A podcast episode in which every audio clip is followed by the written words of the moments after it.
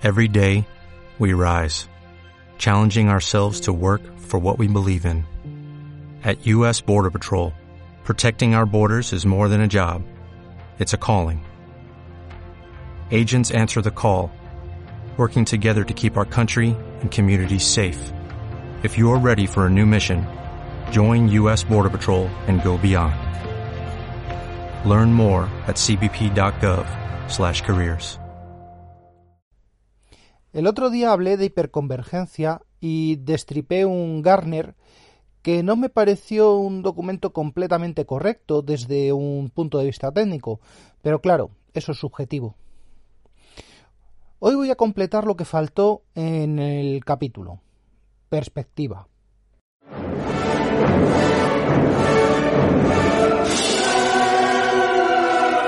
Bienvenidos a Yo Virtualizador.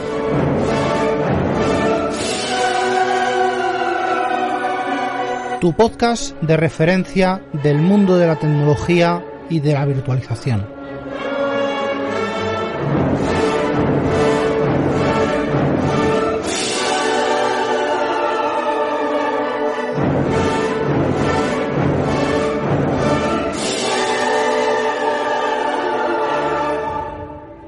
Tal como ya he dicho, hay unas empresas con unos productos que han definido el camino a la hiperconvergencia, pero también se ha definido ese camino por necesidades. Y no, no soy partidario de las metodologías que aplican. Históricamente, un data center tradicional mm, ya ha dado dos pasos. Bueno, ha habido más, pero desde que se implementó la virtualización que conocemos, eh, hemos pasado tres fases. La etapa cero, el data center tradicional, se componía por máquinas enlazadas en red, con un sistema operativo y una aplicación o varias, y normalmente eh, almacenamiento local y una red de almacenamiento, una red SAN dedicada. Ni que decir tiene que estos mm, cada vez quedan menos por costes, por mantenimiento, por disponibilidad, si alguna vez ha habido virtualización en esos equipos, ha sido en forma de setas o en forma de productos que no es virtualización como se trata habitualmente en este podcast. Esto era lo más habitual desde el siglo XX a la primera década del siglo XXI. La etapa 1, mm, el data center convergente, y la etapa 2, el data center virtual, son paralelos.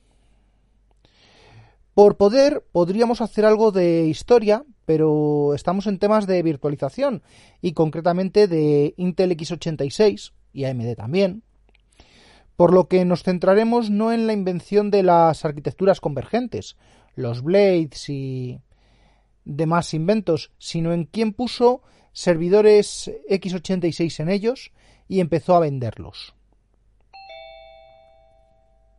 Aunque parezca mentira, la primera vez que me, crucé con esta tecnología fue con un aparato de Inves. Sí, esa marca de ordenadores que fabrica para una gran cadena de supermercados. Con un poco más de perspectiva histórica, podemos empezar a contar que la primera comercialización de servidores eh, Blade fueron los RLX. Aunque la verdad es que esos yo nunca los vi aquí en España. Sí he visto algún documento con ellos y de verdad, para la época son virguerías. RLX fue comprado por HP solo unos años después de absorber a Compaq, que previamente había absorbido a, DEC, a Digital. Y RLX era el último de los componentes derivados de Compaq que les quedaba en, en el punto de mira.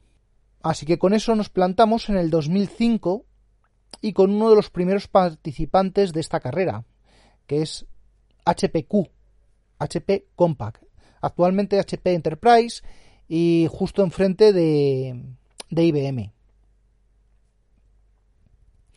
Mientras unos HP empiezan a despuntar con los eh, chasis BL7000, C7000, luego los C3000 también, eh, los otros empiezan con los Blade Center E, Obviamente, si hace falta, puedo dedicar un capítulo a esto, porque es extenso y con el avance, eh, con el tiempo llegarían nuevos competidores como Dell, Huawei, Cisco y mejoras como los switches integrados en lugar de los acumuladores de pass-through y los Virtual Connect o Virtual Fabric o como se quieran llamar, según el fabricante. El concepto de Blade permitía en un chasis de 9 o 10 US hasta, hasta 3 por rack. No hay que ser muy listos que la potencia eléctrica es la que es y la refrigeración también. No pongáis más, por favor, que con una, una densidad de 14 servidores en IBM y en entre 16 y 4 mm, en HP, eh, por esto gracias a la modularidad, bueno, pues mm, esto, ¿qué supone? Supone una reducción significativa de la huella del CPD, pero también es un incremento en consumo, un incremento en, necesidades de refrigeración, todo esto por rack. Si a ese data center reconcentrado le unimos la virtualización, pues ya tenemos la tormenta perfecta a final de década. Desde 2007, mi primer contacto como sistemas con data centers de más de un rack lo vi, lo vi claro. Y desde entonces son mi base de virtualización, o al menos lo han sido. Pero bueno, para empezar a compartir eh, espacio de nuevo con otras máquinas. Lo dicho, creo que voy a desarrollar todo esto en un capítulo de filosofía del data center y vamos a pasar directamente a la primera derivada de la etapa número 3. Y es que la etapa número 3, eh, la hiperconvergencia, surgió ya hace unos años por la suma de varias necesidades. Y aquí quiero hacer un anexo y una, mm, un reconocimiento a, Javier García del grupo eh, podcast de Eduardo Collado, quien me dice que me centre en el origen de la hiperconvergencia en Open Solaris y Crossbow. Bueno, pues a ver, sinceramente, no he tocado eso como para poder hablar de ello. Y la verdad es que virtualización en Open Solaris en este momento va a rebufo y va fuera del mercado de lo que eh, suelo encontrarme y de lo que suelo tratar. Pero bueno, ¿Por dónde iba? Así. Ah, la primera necesidad es la más absurda. Eh, es que los servidores de todas las fases, en su gran mayoría, han seguido teniendo capacidad de disco local. Y la gran pregunta ha sido, ¿para qué compro una SAN, una cabina o varias si los equipos también traen discos? Ojo, esto lo puede pensar alguien que vaya a montarlo todo de nuevo con una filosofía determinada. No es válido para un diseño que tenga otras implicaciones, que ya tocará. Eh, bueno, esto lo dejo para filosofía del data center. Venga, ya, ya hablaremos. Bueno, pues eso, que hasta la masificación de los discos SSD y su abaratamiento, eh, junto con las tecnologías como los buses de NVMe, tecnología RDMA, eh, tecnología y warp. la realidad es que una cabina SAN con conmutación de fibra o de o de Yescasi ya más moderna o una NAS de NFS mismamente o CIPS en una red de alta velocidad o una red de alta velocidad con capacidad para simular eh, fibra, el, el, protocolo FCOE. Bueno, cualquiera de estas tecnologías solo estaba superada por los SSD y SAS locales y su relación tamaño-precio siempre ha sido prohibitiva, por lo que de cualquier manera es más rápido escribir eh, con un bus de 8 gigas, un canal de Fiber Channel, en una cabina donde un RAID, de 5, un RAID 5 de 7 más 1 o varios, ya hablaré de esto otro día, con discos medio malos de 7200 RPM, por ejemplo, pues podía llegar a tener más rendimiento que un RAID 10 de 4 discos SAS de 15.000 por una fracción del precio y de los costes energéticos. Esto hay que cogerlo un poco con pinzas porque no siempre es así. Pero cuando empezamos a poner ceros detrás de la cantidad relevante en el número de gigas de almacenamiento, pues si las cintas están ahí es por algo. ¿Qué quiere decir todo esto? Pues que hoy en día ya no tenemos tanto problema con el precio de los discos, la tecnología ha evolucionado algo. La segunda necesidad, por llamarlo de alguna manera, ha sido cubierta por las redes. La capa física de la red permite ya velocidades que hace solo 10 años eran impensables y hace 5 eran poco frecuentes. En el cambio del siglo, la velocidad eh, habitual buena de una red de un servidor era de 100 megas en una o varias.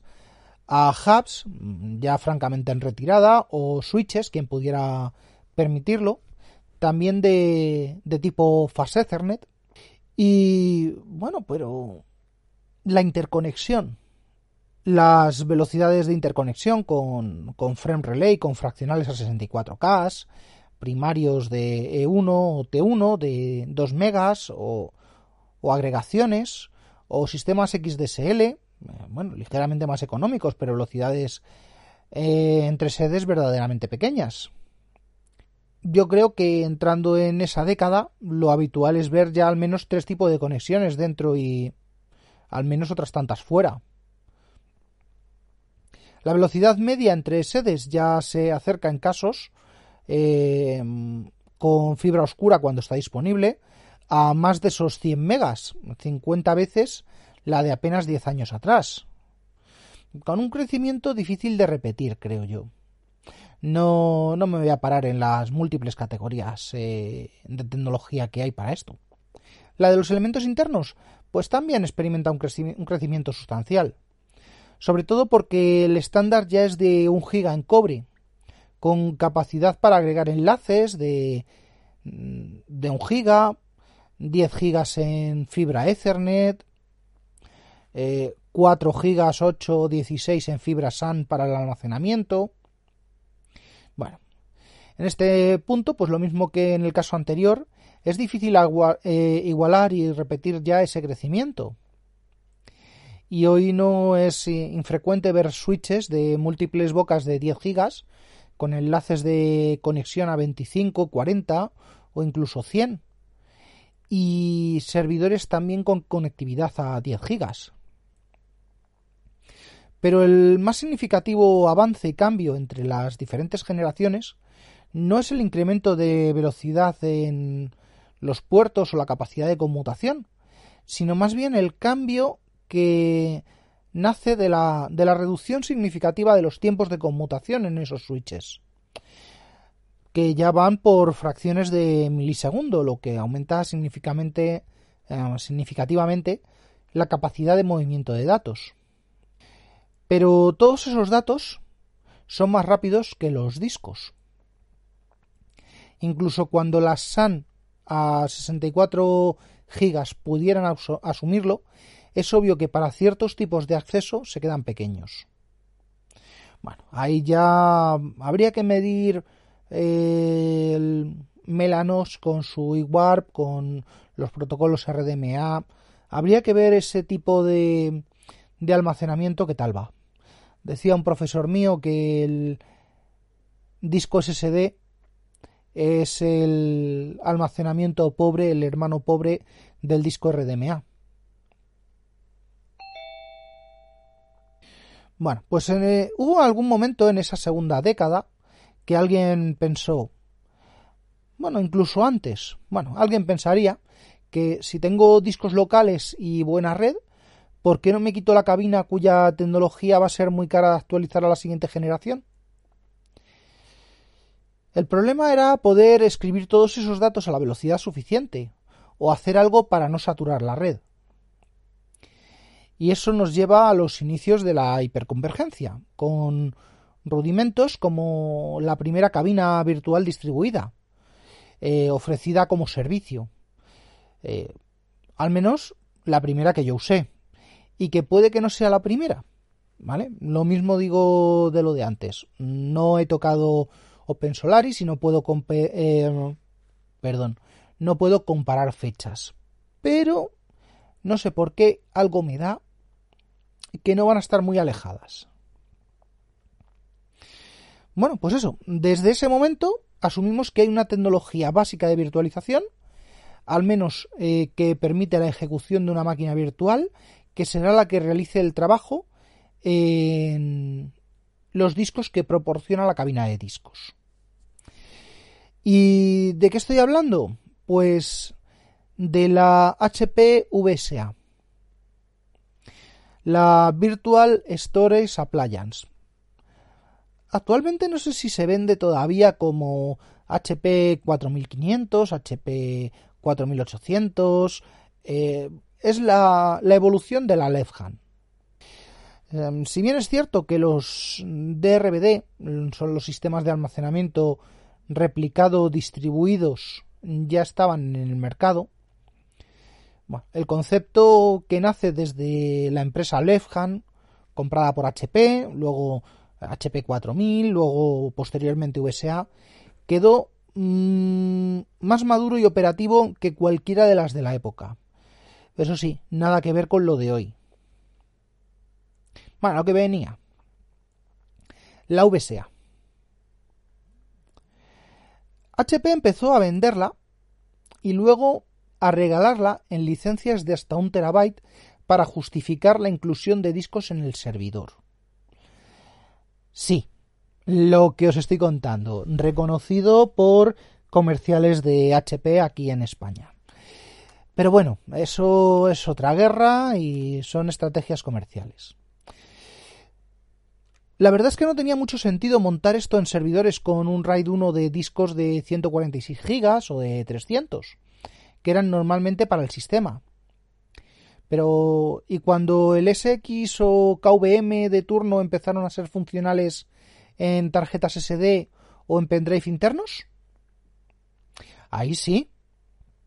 Un servidor con 6 discos de 300 GB SAS de 10.000 revoluciones podían suponer un data store RAID 10 de 900 GB o un servidor con 4 discos de 600 gigas pueden ofrecer un Data Store RAID 5 de 3 más 1 con 1,2 teras usables, eh, por lo que ya tendríamos nuestro tera y pico para un servidor. Ahora, en ese escenario se añade la posibilidad de unir varios servidores virtuales aportando eh, el almacenamiento, por ejemplo, cuatro servidores ofreciendo sus cuatro grupos de discos, obtendríamos un conjunto de 4 teras brutos en red. Esto parece una idea deliciosa, pero no hay fiestas gratis y esto encubre una trampa. Como en toda tecnología, mm, tecnología que puede ser tan avanzada que parezca magia, puede ser tal la fiesta que parezca que no tenga fin. Pero ni la magia existe aún, ni las fiestas son gratis. La cabina virtual se monta con las VSA. Tenían unas condiciones determinadas. La primera es montar un almacenamiento y SCSI con un terminador distribuido entre todos los elementos, además de su propio terminador local.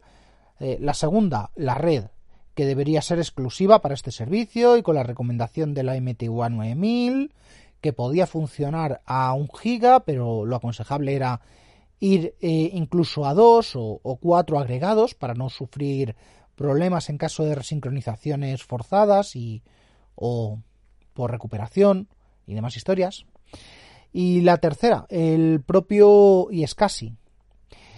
Si bien yo era capaz de crear múltiples terminadores, el trabajo no era eh, ideal para los sistemas multipath, salvo que se duplicasen las redes de, de ISCSI por lo tanto, de hecho, ya una característica de diseño era requerir al menos dos eh, pilas CCP independientes con su hardware por separado, a ser posible.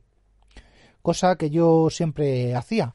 Montaba servidores tipo DL360 con el juego de cuatro tarjetas de placa base más otras cuatro en PCI Express. Bueno, y por último el coste del disco. Esto lo ampliaré un poco más adelante. Con estas singularidades podríamos, y de, de hecho lo hice, montar sistemas geodistribuidos con replicación entre máquinas virtuales, solo que la administración era un tanto engorrosa. Cuando empiece con los temas de Mundo Disco, y no, no son los de Terry Pratchett, ampliaré el funcionamiento de ese tipo, de esa familia de cabinas, y seguro que su concepto sonará, puesto que se sigue, es un concepto que se sigue usando ampliamente. Bueno, la evolución de este software llevó hasta el punto y momento de sustitución por los appliances de SimpliVity, razón por la que HP compró esa empresa. Y eso también entrará en Mundo Disco. Pues todo esto que he contado fue una de mis primeras hiperconvergencias con eh, Software Defined Storage hace ya más de 10 años, más de 12 años incluso. En fin, cómo pasa el tiempo.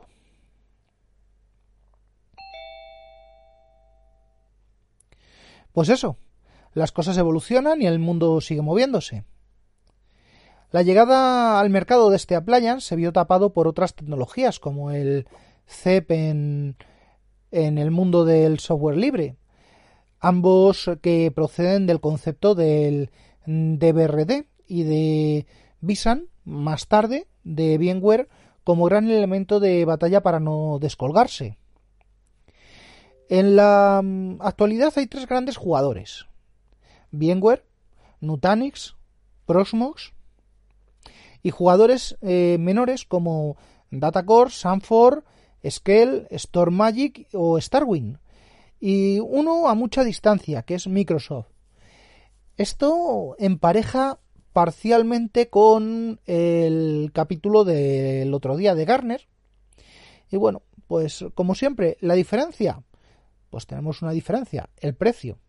Otra diferencia, el rendimiento. Otra más, su implementabilidad y compatibilidad. De hecho, Solamente uno de todos estos es capaz de ofrecer estos servicios sin coste o con unos costes mínimos por parte del software.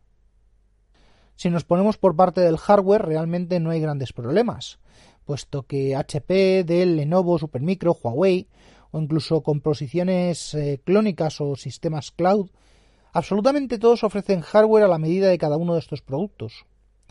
Y cada producto de software tiene sus hardware preparados, preferidos, y precocinados. O directamente venden el sistema en formato appliance con el software embebido. Para terminar tengo dos proyectos en mente. El primero ya está en marcha, virtualización para todos. Es una serie de entrevistas, resúmenes y, por qué no, con ayuda de aportaciones de quien quiera, construir y acercar estos sistemas al gran público. Y el segundo también audiovisual será el traer a la actualidad el appliance del que he estado hablando, el VSA. Y una sorpresa, una colaboración con un fabricante. De esto ya hablaré más adelante.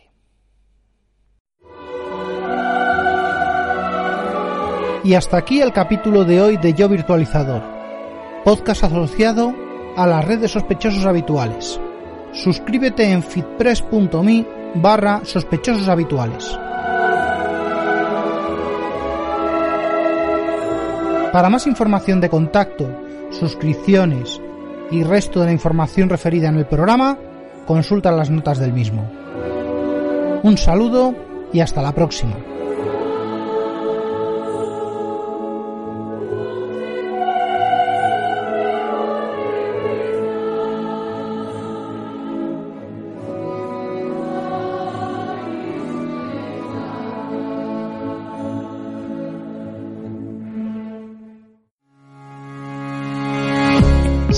Podcaster, tienes voz. Si eres podcaster, tienes voto. Asociación Podcast es tu sitio. Soporte, formación, mesa de debate, eventos. Asociacionpodcast.es. Entra y hazte socio. Info arroba asociacionpodcast.es. Si tienes un podcast, eres podcaster. Si tienes un podcast, importas.